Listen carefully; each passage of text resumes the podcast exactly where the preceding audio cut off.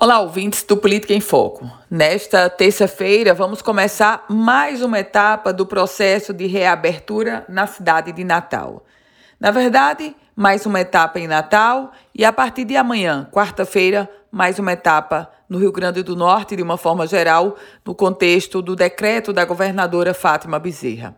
Hoje, terça-feira, as academias, elas estarão reabertas na capital potiguar. Mas detalhe: sem ar-condicionado. As academias estarão reabertas, as agências de viagens também e lojas com mais de 300 metros quadrados também estão nesse ensejo. É interessante a gente atentar que esse processo de reabertura está trazendo para algumas pessoas a sensação de liberou geral muito longe disso. É preciso uma extrema cautela por parte da população de uma forma geral e muito equilíbrio e vigilância por parte dos gestores públicos.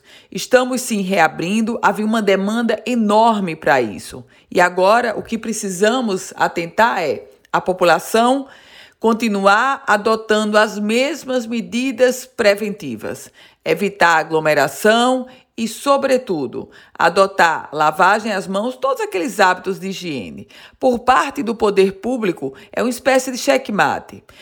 Não podemos e nem podemos nos dar ao luxo de fazer como em alguns estados, que reabriram e depois tiveram que recuar. Esperemos, vamos torcer, rezar, que sim, essa reabertura seja definitiva. E para isso acontecer, depende fundamentalmente do comportamento de cada um de nós. Eu volto com outras informações aqui no Política em Foco com Ana Ruth Dantas.